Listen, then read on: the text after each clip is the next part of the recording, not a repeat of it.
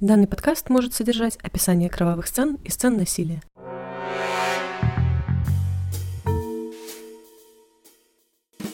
Всем привет и здрасте! Это подкаст «Ни разу не дворецкий», меня зовут Даша, и сегодня нас ждет захватывающая история про Андрея нашего Романовича Чикатила. Но прежде чем начать, большое спасибо за поддержку и финансовую помощь нашим патронам. Самое большое, конечно же, Алексею Петрову, Михаилу Волохай, Ирине Скайба 007, извините, не знаю фамилий, Денису Бокову, Оливеру Трач, Софье Толкачевой, Максиму Миклашевскому и Анастасии Леон. Без вас, ребята, этого выпуска, скорее всего, не случилось бы. А выпуск этот дался мне очень тяжело. Получился большим и противоречивым, но выводы за вами. Вообще имя, а точнее фамилия Андрея Чикатило известно, как мне кажется, абсолютно всем. Но он не является самым продуктивным серийным убийцей.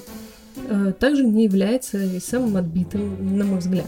А еще это моя самая нелюбимая история, потому что в ней такое количество нестыковок, халатностей и перетягивания пресловутого одеяла, что аж бесит. Я очень постараюсь рассказать вам как-то емко, со всеми сносками и уточнениями. Надеюсь, получится связано. А, как у нас тут принято, начнем с биографии. Родился Андрей Романович 16 октября 1936 года в небольшом украинском селе Яблочное в Сумской области. Времена были тяжелые, в этом районе Украины еще и голодные. Вся родительская любовь выражалась в том, что ребенок хоть что-то да поел.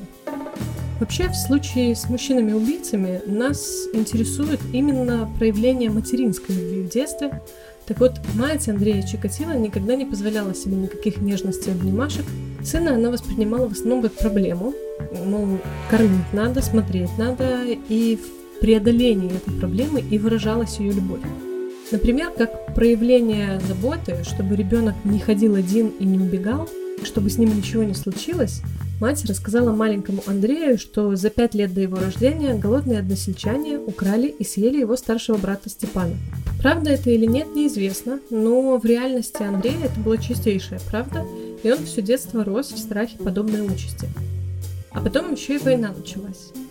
Семья попала в эпицентр военных действий, три года они жили в оккупации. Отец Андрея, Роман, почти сразу как ушел на фронт, был взят в плен, Освобожден был американской армией и по возвращению в 1945 году, как и многие бывшие военнопленные, получил почетное звание изменника Родины и билет в милую уютную ссылочку на лесоразработки сначала в Коми, а потом в Чувашии. Есть еще неподтвержденная история, что в военные годы Андрей Чикатило был свидетелем изнасилования матери немецким солдатом. Эта версия опирается еще на тот факт, что в 1943 году у Андрея появилась младшая сестра Татьяна, отец в это время был на фронте. История известна со слов сына Чикатила, Юрия, однако сам Андрей Романович о таком факте не упоминал никогда. По поводу отца-предателя Родины, маленького Андрея, естественно, стали чморить в школе, а он и так был застенчивым и забитым ребенком. В общем, детство в стиле «и врагу не пожелаешь», но любой диванный эксперт сразу же и решительно скажет мне, все так жили, от чего же полстраны маньяками не стало. На что у меня есть ответ. Чикатило вообще родился с гидроцефалией, или водянкой головного мозга.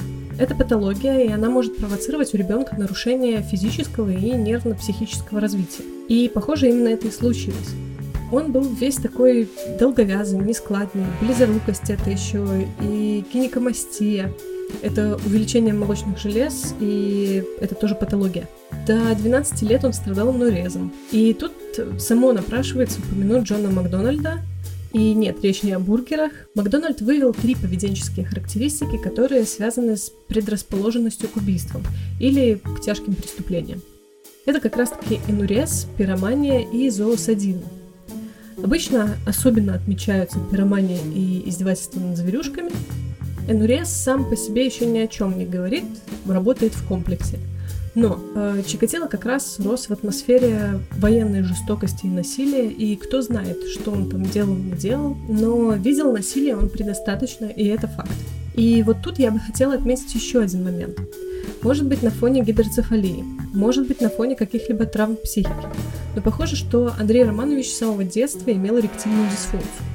Э, он сам э, заявлял об этом, и, скорее всего, именно его импотенция была триггером и основным мотивом для преступлений. Я еще неоднократно буду об этом упоминать. Сам он, рассказывая, что сделало его таким, вспоминал случаи из детства. Первый про то, что в школьные годы его пыталась склонить к близости взрослая женщина, соседка по деревне. Сам он стыдился, стеснялся и сопротивлялся, а когда от волнения у него еще ничего не вышло, было смех. И, естественно, в деревне его фиаско быстро узнали, и его стали стебать еще и по этому поводу. Мать ни советом, ни обнимашкой не помогла. Вообще она транслировала мысль о том, что, мол, какой секс, учиться надо, работать и строить коммунизм. По другой его же истории, к ним как-то пришла подружка его сестры Татьяны. Андрей говорил ей, что сестры нет дома и уходи, девочка. Она не уходила, и результатом диалога стало то, что Андрей толкнул ее, случайно упал сверху,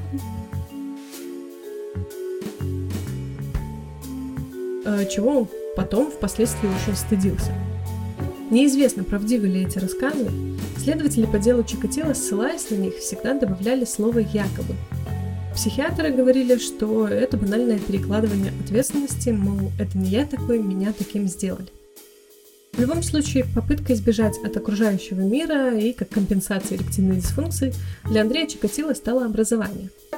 А в школе учеба давалась ему очень тяжело. Из-за близорукости у него часто болела и кружилась голова, он был рассеян, но стоически продолжал учиться. Понятно, что он старался самоутвердиться таким образом хотя бы в этом, он был редактором стен газеты во всех классах, оформлял всю документацию пионерского отряда, потом комсомольской группы, участвовал в художественной самодеятельности. Все детство мечтал стать важным человеком, каким-нибудь политическим деятелем или большим начальником. И в 1954 году Чикатило закончил сельскую школу с единственной четверкой по немецкому языку, по остальным предметам у него были пятерки. И убежденный в своих силах, он поехал поступать не куда-нибудь, а в МГУ на юрфак. В университет Андрей очень хотел. Он приехал в Москву и пока шли экзамены, жил и готовился к ним на вокзале, так как ни родственников, ни денег не было. И экзамены он с успехом сдал, но в университет его не зачислили. Он робко попытался узнать в приемной комиссии, от чего же так, на что получил ответ по конкурсу не прошел, после чего отправился грустный в родную деревню. И уже там директор его школы, для которого ситуация была очевидна, объяснила это репутацией отца, мол, что детей предателя Родины в МГУ не берут. Подавленный Андрей понес документы в ближайшее Ахтырское училище, через год успешно его закончил и отправился по распределению на Северный Урал, работать надсмотрщиком на линейно-техническом узле связи. И теперь представьте картину. Неуклюжий, подслеповатый 19-летний ботаник попадает в атмосферу глухой тайги, бараков, безграмотных мужичков-коллег, половина из которых бывшие заключенные, и все безбожно пьют. Потому что, как говорится в этом городе, кроме как пить, больше нечего делать. Красота и романтика. Но там на непьющего и тихого Андрея обращает внимание 35-летняя Мария. Одинокая женщина в разводе и тоске. Она настойчиво зазывает Андрея Романовича пожить у нее, Типа, нечего тебе с мужичьем этим в бараке ютиться. Чикатило спорить не умел, да и, скорее всего, не хотел. В первый же день Мария стала настаивать на любви большой и чистой, но у Чикатило, естественно, ничего не получилось, как дама не старалась. Утром, не выспавшийся, он пришел на работу, коллеги это заметили, стали шутить в стиле «Ой, а кто это у нас тут мамин Казанова?» Начали давать разные советы. Андрей порядочно краснел и старался уйти от этих разговоров. После работы он не хотел идти обратно к Марии, но мужички так по-отцовски вытолкали его из барака, и деваться было некуда. В общем, случилось что-то похожее на секс у них только на попытке номер 9 э, дней через 9. И вся эта история дала Андрею четко понять, что с ним что-то не так, что он какой-то неполноценный. У него стали появляться депрессивные эпизоды и суицидальные мысли но он решил, что нет лучшего лекарства, чем учеба и строительство коммунизма, и поступил на заочное отделение Московского э, электромеханического института. На этот раз его приняли без каких-либо проблем, и этот маленький успех действительно помог ему справиться. Он всю энергию направил в учебу и около студенческую деятельность. Но в 1958 году Чикатило призывают в армию, Сначала его направляют в Среднюю Азию, а потом, так как у него есть образование, в Восточную Германию обслуживать правительственные линии связи. Армия стала для него повторением школы. С одной стороны, он достиг успехов в политподготовке, становится редактором газеты, вступает в партию, Для него это было мега значимое событие. А вот с другой стороны, со служивцами общение не складывается. Над ним все смеялись из-за той самой гинекомастии, называли бабой. Со слов Чикатило, там же в армии он подвергался сексуальному насилию. В 1961 году Андрея Романовича уволили в запас, и он возвращается в родное село. А там, о чудо, новые соседи, точнее новая соседка Татьяна Нарижная – Девушка его возраста недавно развелась э, с мужем-алкоголиком и вообще была супер рада компании тикого, не пьющего студента Московского университета. Они начали встречаться, и Андреем героически были предприняты две попытки близости, обе из которых не увенчались успехом. Но Татьяна ему очень нравилась, и он даже хотел жениться на ней в надежде на то, что со временем как-то все наладится. Но тут вмешалась мать семейства Чикатило, которая считала разведенку недостойной невесткой. Чикатило расстроился страшно. И перед Татьяной было стыдно, и все надежды на светлое будущее разбиты в дребезги. И в том же 61 году он уезжает в город Новочеркасск в Ростовской области, где устраивается на работу помощником начальника участка связи. Работа заключалась в прокладывании линий связи между населенными пунктами. Э, чисто мужской коллектив, и вот они с мужичками сидят, как-то обедают, и один из них решил рассказать во всех красках, какой замечательный секс был у него накануне. Не избалованный такими подробностями Чикатило извинился, типа я в туалет, отошел в лесополосу неподалеку снять напряжение. За этим занятием его застал начальник бригады и по возвращению из леса громко объявил об этом всем коллегам. Так, спустя год с начала работы Чикатило пришлось уволиться и переехать в соседний район Новочеркасска, поселок Родионовка. Там он устроился на работу по специальности, получил жилье и нашел подработку. Был внештатным корреспондентом районной газеты «Знамя», писал заметки о переписи населения, о спортивных соревнованиях и о трудовых подвигах. Там же ему удалось купить хутор неподалеку и перевести поближе родителей и сестру. После переезда сестра довольно быстро вышла замуж, и, конечно же, всю семью мощно беспокоила безбрачие старшего Андрея. Поэтому Татьяна свела брата со своей знакомой, Феодосией Одначевой, и всячески способствовала развитию их отношений. Феодосия, или как называл ее сам Андрей, Фенечка, была барышня скромной, обещала все, но после свадьбы, которая и состоялась в 1963 году. Однако все случилось только на девятый день брака, э, и то с ее активной помощью. Через год у них родился ребенок, который практически сразу умер, но Фенечка не намерена была сдаваться так просто, и в течение следующих двух лет э, у семьи Чикатила родилось такие двое детей – дочь Люда и сын Юр. Вообще, в контексте Чикатила почему-то мало кто говорит о его жене, которая на самом деле по темпераменту была подозрительно похожа на его мать. Она была властной, требовательной женщиной, и несмотря на очевидность того, что с мужа в сексуальном плане взять-то нечего, продолжала этот секс настойчиво требовать. Помимо прочего, она постоянно его строила, за какие-то проступки не стеснялась лупить мужа скалкой.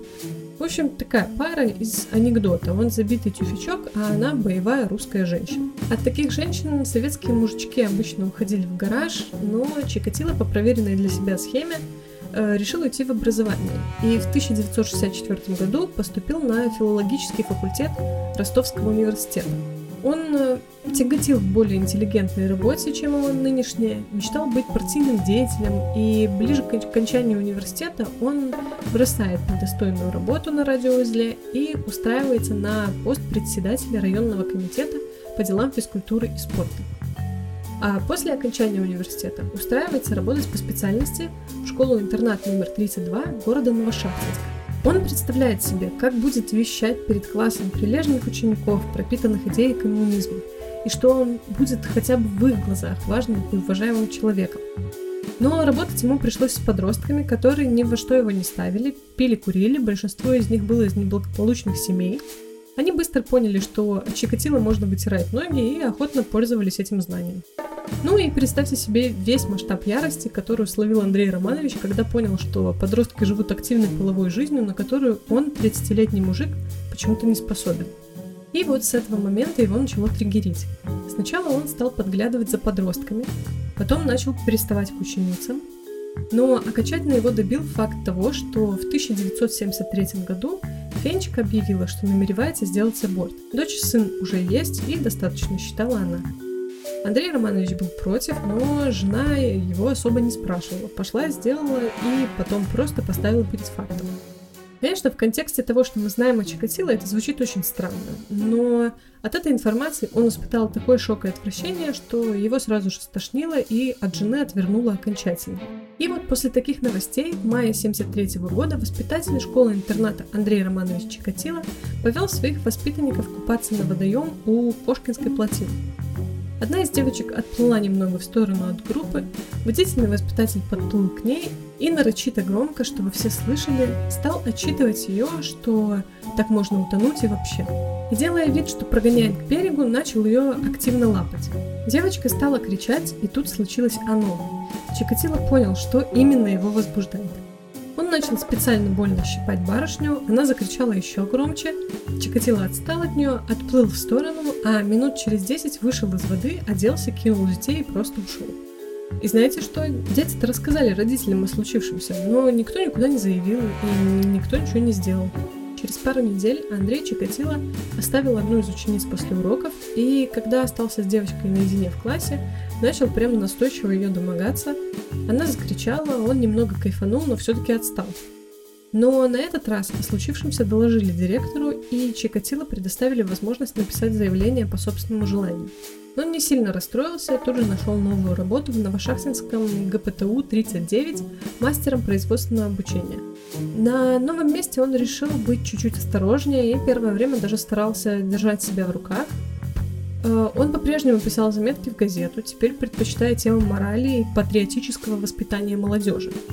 Параллельно учился в университете марксизма-ленизма, а, в это время он, кстати, еще стал внештатным сотрудником управления внутренних дел, запомним это. Но это было тяжелое для него лето. Он стал сильнее обычного засматриваться на девушек, прижимался к ним в общественном транспорте, но в то же время испытывал глубочайший стыд за это. Но как бы и поделать с собой не ничего не мог. И вот осенью он снова сорвался, начал проявлять повышенный интерес к шестилетней племяннице жены, а жена предпочитала не обращать внимания ни на странное поведение, ни на слухи, думая, что это никак не сопоставимо с возможностями мужа. Даже попытки какой-то близости у них прекратились, э, но зато не пьет, деньги приносит, детей любит. Вот-вот машину купят новенький москвич. Она не допускала мысли о том, что ее муж может интересоваться кем-то другим. А он заинтересовался и даже завел любовницу. У Чикатило была комната в общежитии ПТУ, там они и встречались.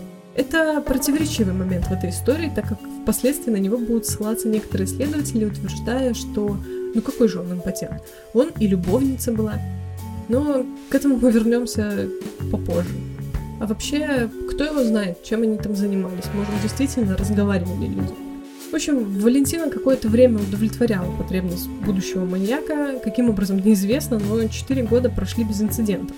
До августа 1978 года, когда ему предложили работу в ПТУ номер 33 города Шахты. Семье предоставляли на новом месте необустроенную комнату в общежитии, но как же Фенечку и детей вести в такие условия? И Чикатило отправился в, шах- в шахты один, чтобы обустроить все и потом перевести семью. По переезду Андрей Романович первым делом покупает мазанку в Межевом переулке, о которой, естественно, не говорит жене. Межевой переулок так себе местечко и сейчас, и тогда было так себе. Тихий заулок, рядом протекает речка Грушевка, ну, как речка, что-то течет, типа речка. У редакции недавно вышел спецреп, называется «Ген убийцы». Если вы еще не видели, очень рекомендую. И вот там э, замечательная Саша Сулим как раз показала эту улицу, с которой на самом деле все и началось. Или не началось. Тут вот начинается то самое, за что эта история реально бесит. Сейчас я немного отвлекусь от биографии и расскажу вам про убийство девятилетней Лены Закотной. Именно ее труп нашли 24 декабря 1978 года в этой самой речке Грушевка, недалеко от Межевого переулка, где всего два месяца назад Чикатило обзавелся недвижимостью. Судмедэкспертиза показала, что убита она была 22 декабря. Причина смерти – удушение в комбинации с проникающими ножевыми ранениями живота. Также ее изнасиловали, на теле были найдены биологические жидкости убийцы, а глаза жертв были завязаны ее же шарфом. Дальше по течению был найден ее портфель.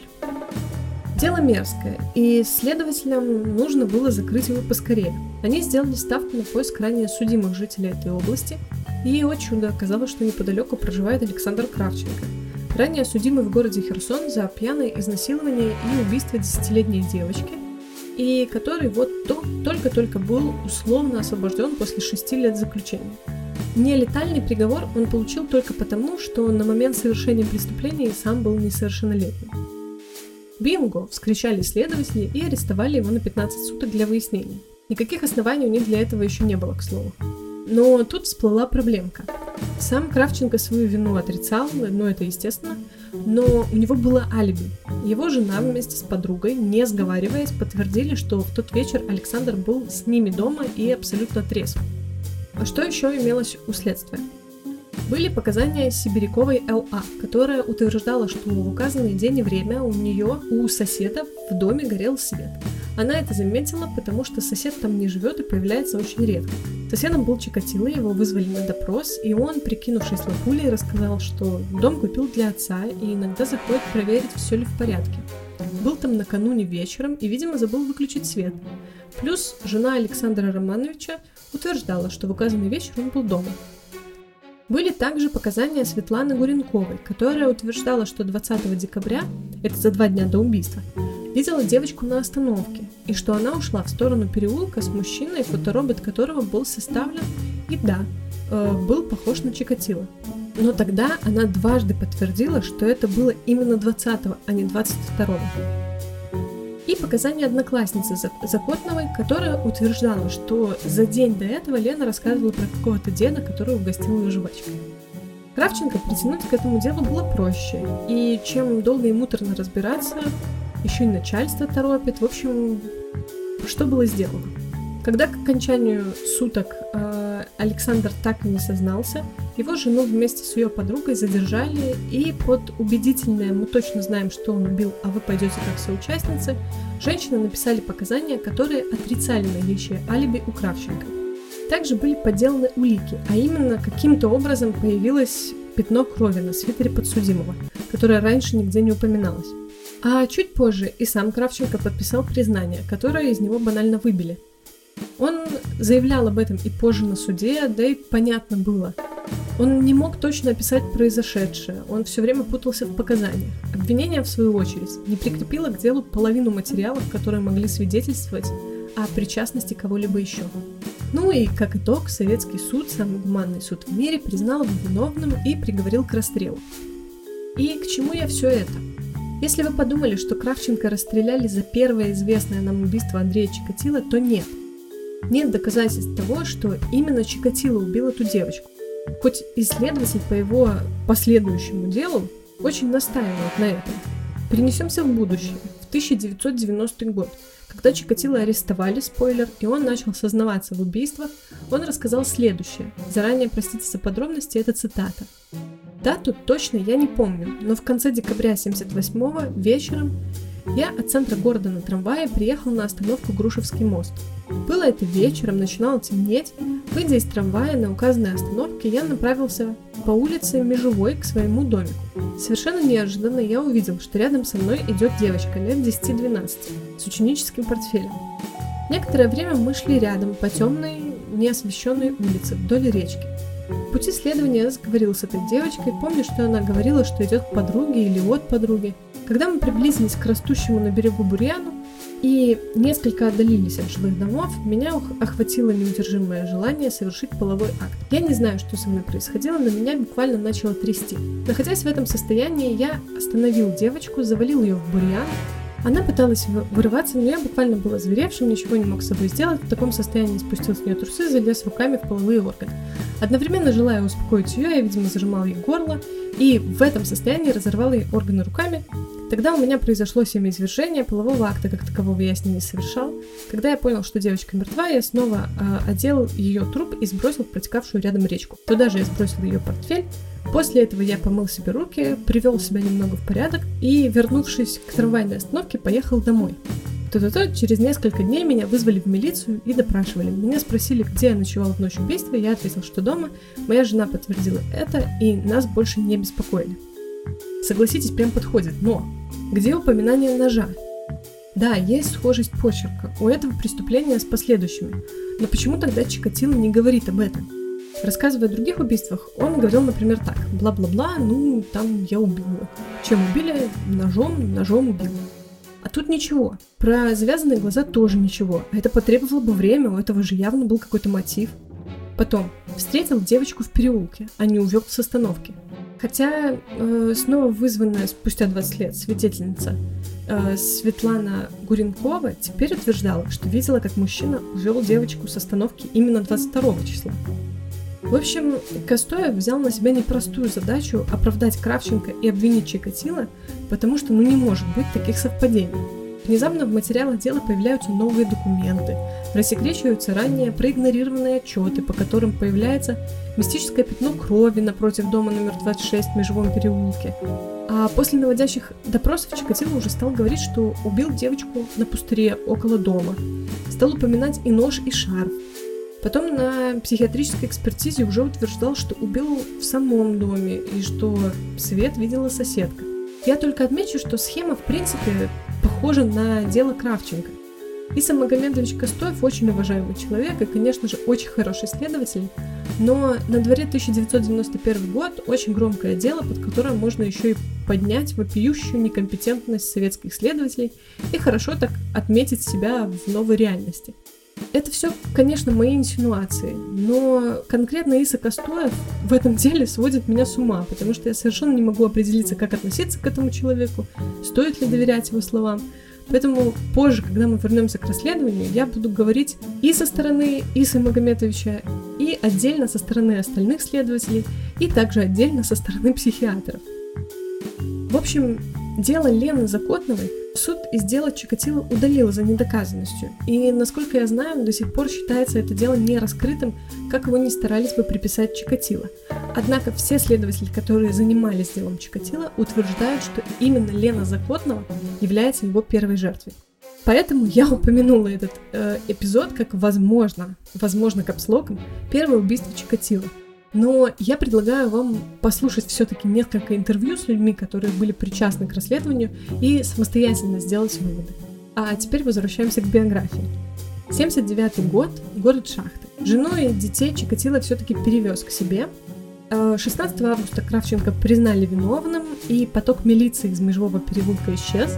После этого в доме номер 26 стали появляться различные молодые люди и девушки, Старушки по соседству замечали, что там периодически жили барышни различной степени неухоженности. Чикатило как будто бы просто предоставлял помещение своим воспитанникам на потусить. А, он уже понял, что его вариантик — это девочки из неблагополучных семей, которые не против выпить, которым часто некуда идти, и предлагал им свой дом на пожить, и всего лишь всячески там до них домогался. А еще в этот период у него внезапно начал появляться еще и интерес к мальчикам. ПТУ преобладали в основном именно мальчики, и он как-то ночью, совершая обход по общежитию, решил сделать приятно 15-летнему воспитаннику. Парень проснулся, Чикатило ретировался, но чувак молчать-то не стал и других парней уже давно напрягал стрёмный воспитатель, поэтому они как-то дружно собрались после уроков и избили Андрея Романовича. На поведении Чикатило это особенно не отразилось, он только прикупил себе складной ножик и все время носил его в кармане. Но нельзя не сказать, что этот случай э, его еще больше озлобил и сделал дополнительный акцент на его беспомощности и неспособности. Он начинает более активно искать себе партнеров по вокзалам, электричкам, возле магазинов. В марте 1981 он меняет работу на более беспривязанную и менее палевную и устраивается в отдел материально-технического снабжения и сбыта Шахтинского производственного объединения Ростов-Нерут на должность старшего инженера. Туда же экспедитором устраивается его жена. Работа для него отличная. Много командировок, никто не проверяет особо. Выписал командировочку, взял суточные, умотал на 3-4 дня. Всегда есть отмаза, что задержался по работе. В этих поездках он открывает для себя новую категорию людей, чаще женщин, которые за еду или алкоголь легко соглашались на секс. Его, конечно, злило обилие секса вокруг него, но он тоже пытался заводить различные дорожные знакомства. Так вот в электричке он познакомился с Валей Дуненковой, с которой у них, не поверите, завязались отношения. Она с подругой поселяется в его доме, и у них даже бурная интимная жизнь. Ну, как бурная, скажем так, э, Юра Дудь пригласил бы Андрея Романовича в чат э, Кунилингуси за боевые заслуги в этих отношениях. Валя же не то чтобы ни разу не попрекнула Чикатило в несостоятельности, ей, ее вообще все абсолютно устраивало.